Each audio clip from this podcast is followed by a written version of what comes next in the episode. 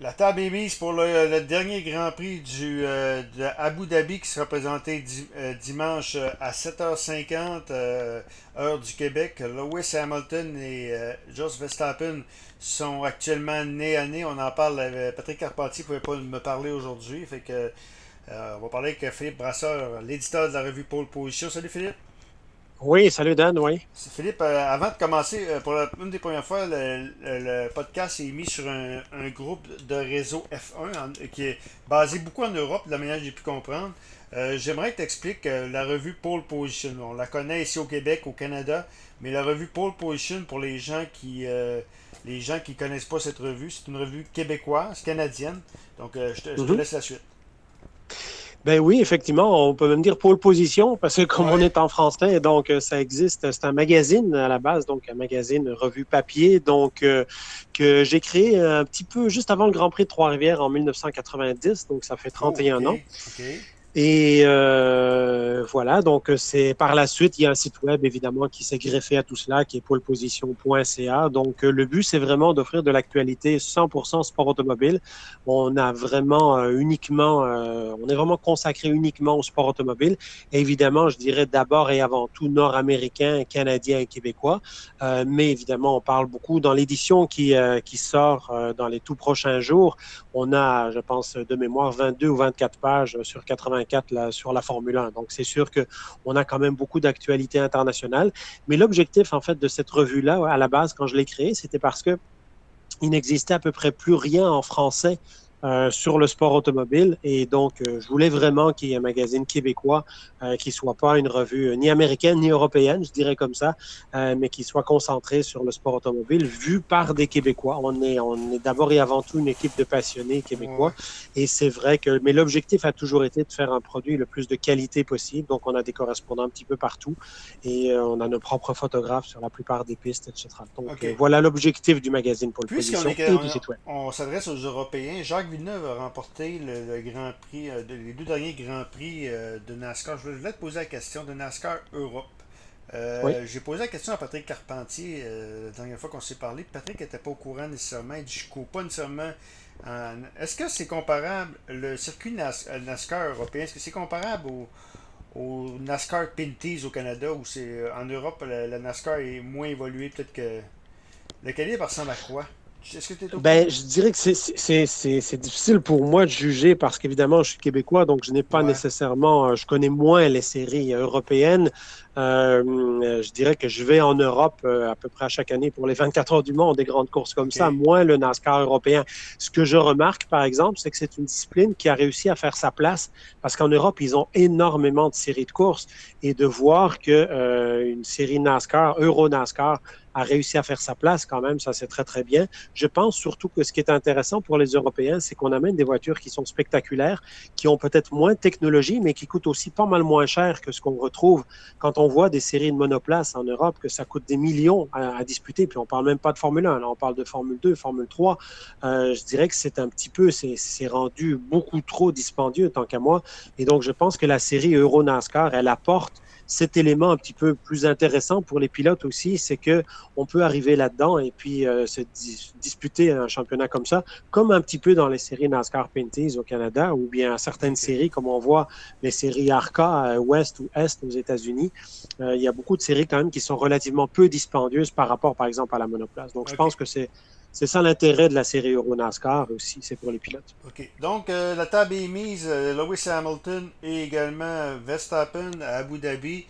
Euh, moi, je ne sais pas ce que tu en penses, mais je pense qu'il faut donner davantage à Hamilton parce qu'il a l'expérience d'avoir gagné. Il a l'expérience également. Il sait comment ça fait, avec quoi il va être son huitième championnat s'il gagne, s'il gagne dimanche. juste pour ça, je pense qu'il faut donner avantage à Hamilton. Est-ce que tu es d'accord avec moi? L'expérience des, ben, sous pression, Oui, c'est certain que c'est difficile parce que on est dans une situation où euh, traditionnellement, quand il y a eu des duels comme ça en Formule 1, il y a toujours un des deux pilotes qui avait commencé l'année avec un petit peu d'avance et l'autre qui finissait mm. l'année en étant supérieur. Et là, ce qu'on remarque, c'est que Hamilton et Verstappen, ils ont été égaux pas mal toute l'année. On a bien beau dire que Verstappen a une victoire de plus. Donc, c'est sûr que s'ils abandonnent tous les deux, Verstappen est champion du monde parce qu'il aura eu neuf victoires contre huit à, Hamilton. Mais c'est sûr que Hamilton, tu l'as dit, a l'expérience d'avoir déjà gagné des titres, de cette pression-là, je dirais. Euh, ceci dit, l'écurie Red Bull a déjà été quatre fois championne du monde au temps de Sébastien Vettel. Hein. donc, euh, c'est pas une écurie non plus qui en est à disputer son premier titre mondial. Mais c'est vrai que Max Verstappen a peut-être un peu moins. Euh, puis on a vu aussi en Arabie Saoudite, il a fait une erreur aux qualifications, il poussé un petit peu trop. Il est un peu plus jeune évidemment que Lewis Hamilton également.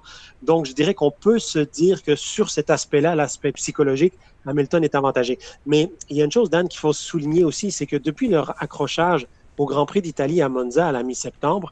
Il y a eu sept Grands Prix depuis lors. Hamilton a marqué 123 points, Verstappen 125. Ça, c'est la preuve de deux pilotes qui ne se lâchent pas depuis, depuis toujours, là, depuis le début de la saison 2021 en tout cas. OK. Abu Dhabi, c'est une piste. Euh, quel genre de piste? Est-ce que ça peut favoriser les Mercedes, les Red Bull? Abu Dhabi, théoriquement, c'est un circuit qui est un petit peu plus favorable au moteur Mercedes. Par contre, il faut se souvenir que l'année dernière, c'est Max Verstappen avec sa Red Bull Honda qui a gagné. Et je dirais qu'on a la preuve aujourd'hui que le moteur Honda est aussi performant euh, que le moteur Mercedes. Euh, il a, je dirais, le moteur Mercedes va être un petit peu plus performant quand ils mettent un nouveau moteur, puis a tendance à faiblir lors des cinquième, sixième Grand Prix qu'on l'utilise. Le moteur Honda est plus stable.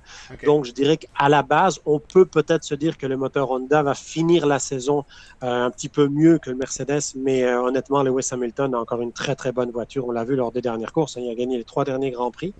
Donc, je pense que, puis on l'a vu aux essais libres aussi de ce vendredi, un coup, ça a été Verstappen donc c'est Hamilton. Euh, donc, on voit clairement que les deux pilotes sont à égalité. Ah, OK. Est-ce que, euh, en tout cas, les, on a vu les pronostics des, autres pilotes et c'est très partagé. Hein? Très, très, très partagé, je vais dire, entre les deux. T'as-tu vu ça passer un peu, toi, les, les pronostics? Oui, il faut jamais oublier une chose aussi, c'est que tu as un paquet de pilotes qui sont sous contrat d'un manufacturier ou l'autre. Hein. Donc, c'est certain que des pilotes comme par exemple Esteban Ocon, le pilote français de l'écurie Alpine, c'est un ancien pilote Mercedes. Il avait même au tout début été prêté euh, par Mercedes à Renault. Euh, donc c'est vrai que lui, il va, il va toujours un petit peu privilégier, je dirais, c'est normal, c'est dans son cœur le fait que Mercedes lui avait donné sa chance au début, au début de sa carrière en, internationale en tout cas.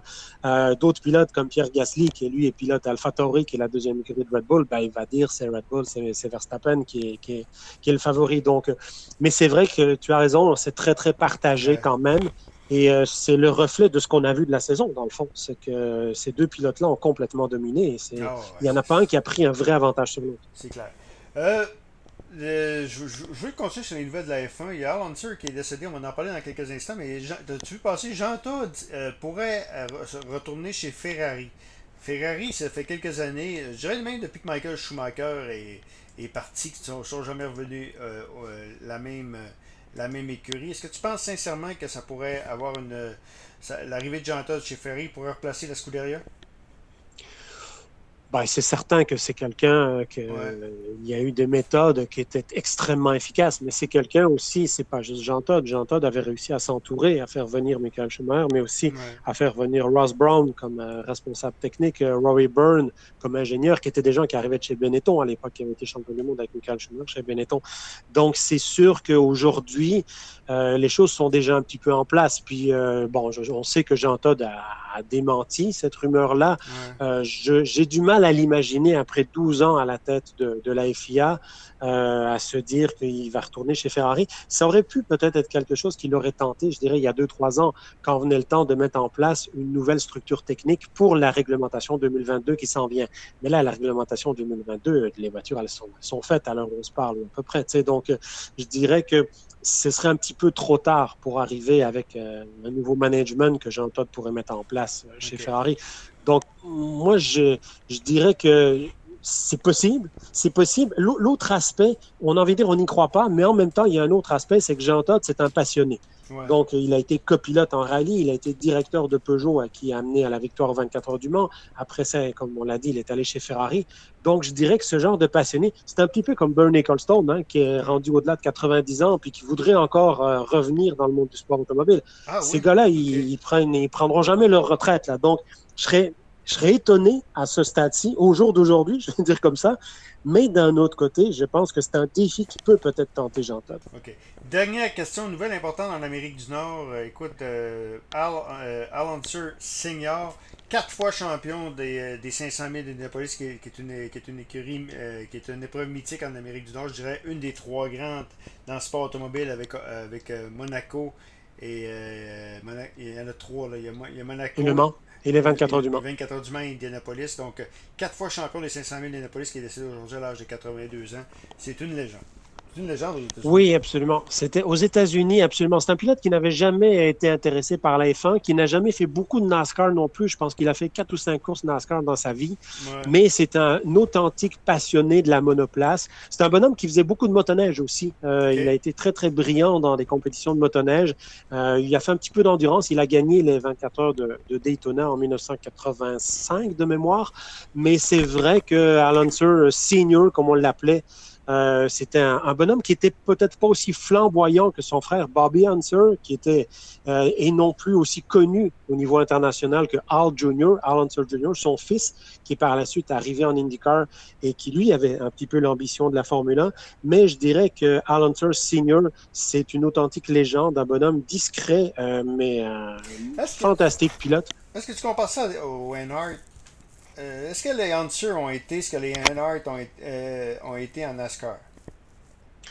Oui, on peut le dire. Ben, dans la monoplace nord-américaine, il y a deux grandes familles. Hein. C'est la famille Andretti et la famille Hunter. Donc, c'est certain que ces, ces pilotes-là ont été, ont marqué l'histoire. Alors, c'est sûr qu'Al Hunter, c'est un petit peu le, l'image parfaite du sport automobile des années 70-80, euh, des pilotes qui étaient peut-être un peu moins en forme physiquement, mais qui sur une distance comme les 500 000 d'Indianapolis, euh, ils faisaient des merveilles parce que justement, c'était des pilotes qui comprenaient tout dans les réglages d'une voiture, qui savaient où ne pas faire des erreurs sur un super ovale où on va à près de 400 km heure comme Indy, et qui étaient peut-être moins à l'aise sur des circuits de ville ou des choses comme ça, comme on a vu par la suite que les, les séries de monoplaces nord-américaines sont allées.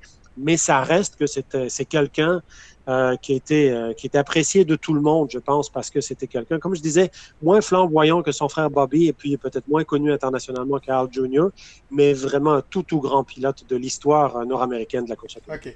Donc, on rappelle 7h50 heure du Québec, heure du Canada, le, Grand Prix présenté sur les ondes de RDS et TSN.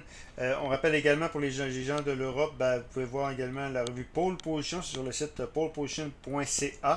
Euh, toutes sortes d'informations sur la F1 et également sur la course automobile plus nord-américaine. Et euh, Philippe, euh, on s'en reparle un autre tantôt.